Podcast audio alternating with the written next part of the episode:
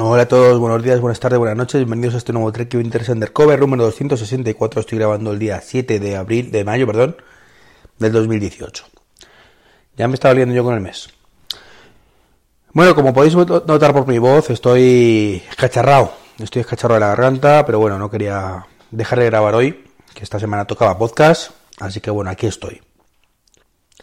Lo bueno es que desde que aprendí a pausar la grabación en, en Ferrite, Ferrite o como que se diga en inglés, eh, bueno, pues mis toses y garraspeados y etcétera, etcétera, bueno, pues no van a aparecer en este podcast en principio.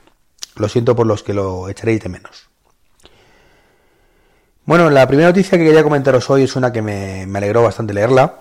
Y es que parece ser que los iPads vuelven a venderse como hace cuatro años más o menos, antes un poquito de la crisis que hubo de iPads donde parecía que, todo iba a cuesta abajo sin frenos.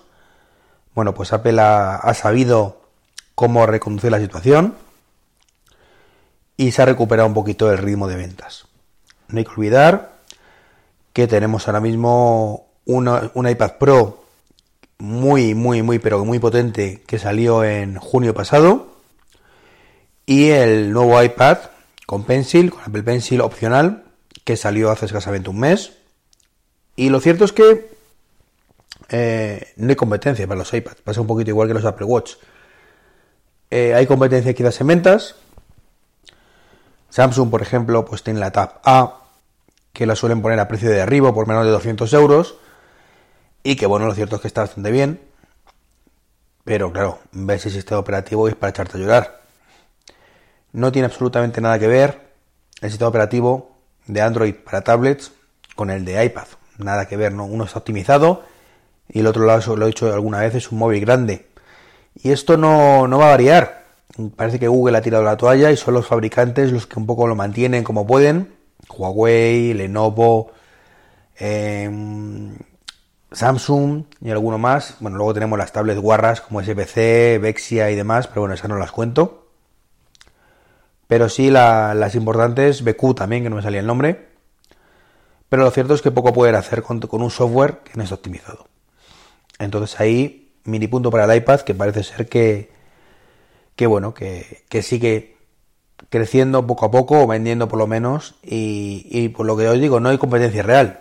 O sea, si quieres una buena tablet, es un iPad, no hay nada más que hablar. El resto puede tener muy buen hardware, como ocurre por ejemplo con la Tab S3, pero a la hora de la verdad, pues te encuentras con un software que es, como he dicho hace un momento, un móvil grande y nos pasa igual que con el iPad, con esas aplicaciones asquerositas que pone compatible con iPad. Le das y tienes que verlo en vertical en muchos casos incluso. Y, no, no. Yo eso no lo llamo para el iPad, eso es para el iPhone y tú lo ves en el tamaño grande. Una aplicación para el iPad tiene su, su barra a la izquierda, sus división de pantalla, no sé, sus menucitos, optimizado para utilizarse en vertical y horizontal. No sé. Creo que sabéis a lo que me refiero, ¿verdad?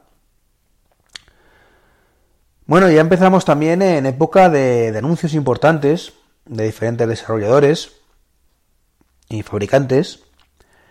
Y el primero ha sido Facebook, que tuvo su conferencia para desarrolladores, pues creo que la semana pasada y anunció una cosa que a mí particularmente me, ha gustado mucho, es videollamada grupal en, no sé si era en Facebook Messenger o en WhatsApp.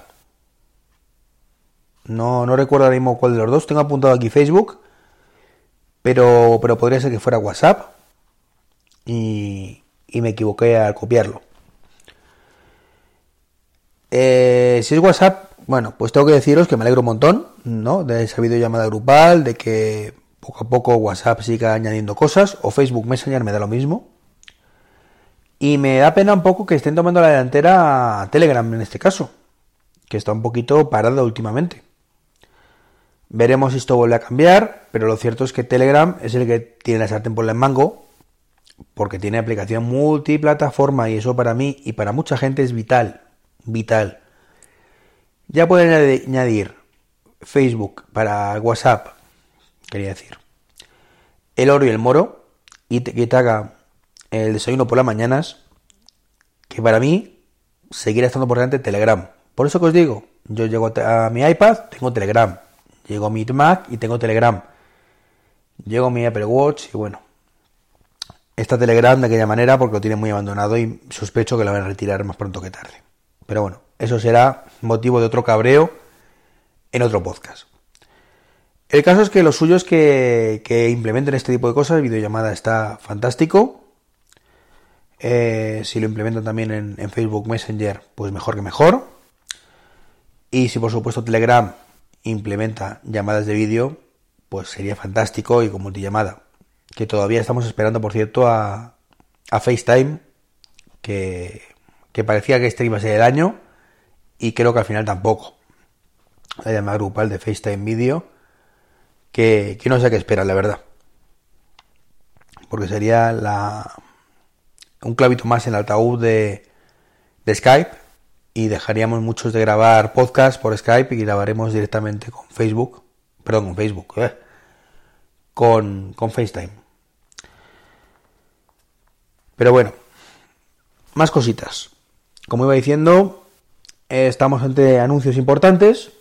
La semana pasada fue la de, la de Facebook, donde anunciaron esto que os comento de, de llamada de grupal, de llamada grupal, perdón.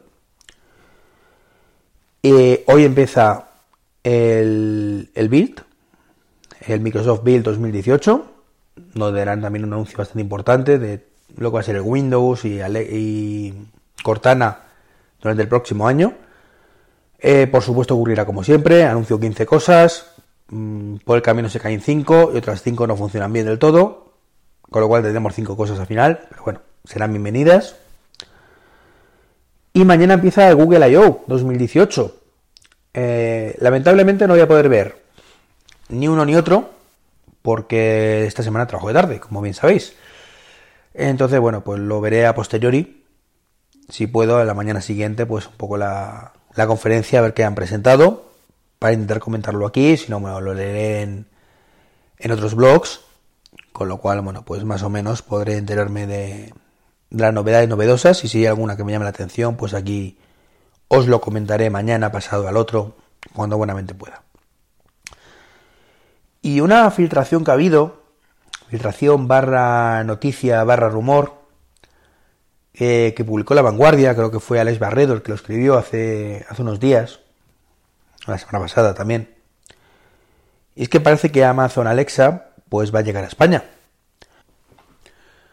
Lo curioso es que esta noticia no ha tenido mucha repercusión, más allá de la noticia en sí misma. Ni se ha comentado en otros blogs, ni se ha confirmado la noticia por otras vías. Eh, nada, ha sido una noticia muy concreta, fuente de la vanguardia, no ponen ninguna fuente más y eso es mosqueante. Eso es mosqueante porque, bueno, quizás algún contacto que ha tenido, en este caso, Alex Barredo dentro de, de, Facebook, iba a decir, de, de Amazon. Pero lo cierto es que tampoco se ha confirmado nada, así que bueno, lo tomaremos con pinzas. Y es que en algún momento, evidentemente, llegará Amazon a Alexa España. Eh, decían próximamente, pero bueno, Veremos próximamente si se refiere antes del verano, después del verano o antes de fin de año. En cualquier caso, esto es una noticia muy importante porque estamos esperando a Alexa en España desde hace muchos años. Y, parecía, parecía que, que Apple con el HomePod iba a tomar un poco la delantera, en este caso asistentes virtuales eh, fuera de Estados Unidos, donde evidentemente como asistente virtual Siri tiene la batalla perdida, al menos por ahora. Y, pero, que bueno, que si Apple ciudad de las suyas, pues bueno, con una rápida expansión internacional, teniendo en cuenta que Siria habla un montón de idiomas, pues era factible que llegara a España pues antes del verano fácilmente, o como mucho pues en septiembre. Y con esto, bueno, pues tomaría la delantera, eh, si además lo mejoran por el camino, bueno, pues por fin tendríamos un, asistente decente en España, de hecho sabéis que tengo el HomePod en inglés, esperando que salga esta actualización en castellano.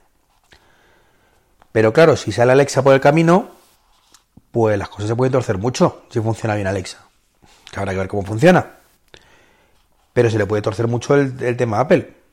Porque si su única baza es una buena calidad de sonido, que ya os digo que es así, que tiene muy buena calidad, pero que tampoco puede ser un motivo de compra por sí mismo, y tenemos un Siri que funciona de aquella manera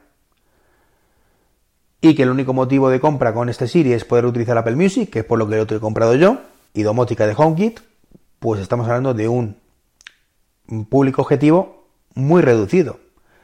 Estamos hablando de un público objetivo donde tengamos todo de Apple, donde tengamos Apple Music y donde tengamos HomeKit. Por ahora, poquito. Sin embargo, hay 900.000 dispositivos compatibles con Alexa. Y para mucha gente, eh, con Spotify, que es compatible con Alexa, y con los, dispositivos compatibles con Alexa, es más que suficiente para nivel domótico. No necesitan el tema de HomeKit para nada. Y aunque tengan un iPhone, utilizan Spotify.